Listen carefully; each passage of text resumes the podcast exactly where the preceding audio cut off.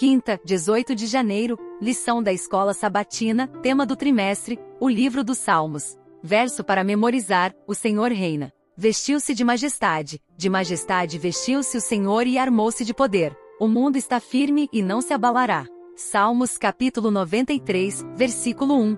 Vamos orar.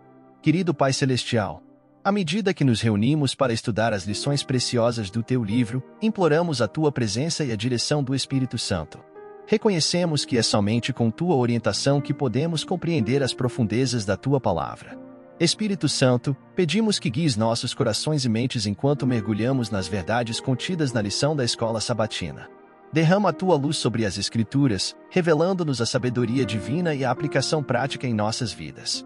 Concede-nos discernimento para entendermos as lições sobre a aliança, a fidelidade do Senhor e suas promessas que, ao estudarmos, sintamos a tua presença e sejamos transformados pela verdade que encontramos.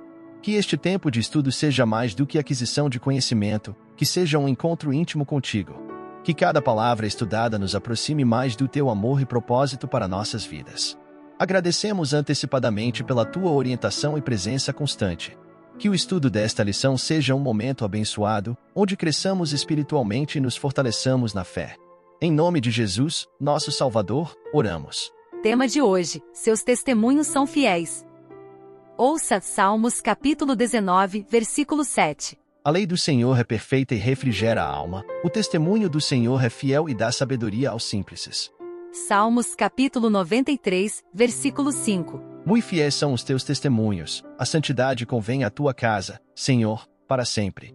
Salmos capítulo 119, versículo 165. Muita paz tem os que amam a tua lei, e para eles não há tropeço. Salmos capítulo 1, versículo 2. Antes, tem o seu prazer na lei do Senhor, e na sua lei medita de dia e de noite. Salmos capítulo 1, versículo 6. Porque o Senhor conhece o caminho dos justos, mas o caminho dos ímpios perecerá. Salmos capítulo 18, versículo 30. O caminho de Deus é perfeito, a palavra do Senhor é provada, é um escudo para todos os que nele confiam. Salmos capítulo 25, versículo 10. Todas as veredas do Senhor são misericórdia e verdade para aqueles que guardam o seu conserto e os seus testemunhos. Pergunta 5. Que fio condutor comum atravessa todos esses versículos? A supremacia do Senhor no mundo como soberano Criador, Rei e Juiz tem implicações teológicas para a segurança de seus testemunhos. Os testemunhos, hebraico edut, decreto-lei, referem-se ao corpo de leis e ordenanças com as quais o Senhor governa a vida religiosa e social de seu povo. Eles são fidelíssimos, refletindo a estabilidade e a permanência do trono de Deus e do mundo que ele criou e sustenta. A palavra hebraica traduzida como fidelíssimos, a palavra amém deriva dessa palavra, transmite a noção de confiabilidade, segurança e firmeza. As leis de Deus são imutáveis e indestrutíveis. Deus assegura a integridade de suas promessas e seus mandamentos. A fidelidade divina garante plenamente o caráter imutável de seu governo, como também exige que seu povo confie nele e lhe obedeça totalmente. Ao mesmo tempo, a falta de justiça no mundo é poeticamente descrita como um abalo do fundamento da terra.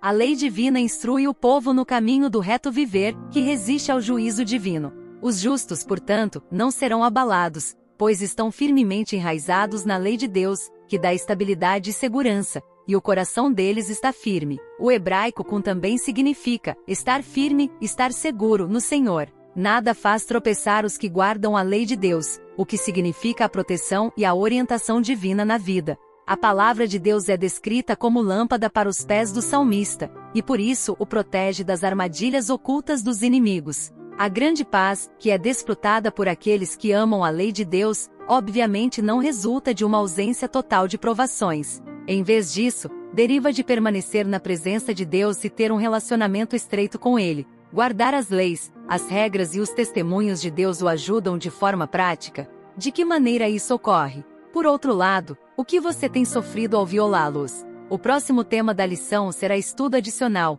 Reserve um tempinho e ouça. Deus te abençoe. Até lá!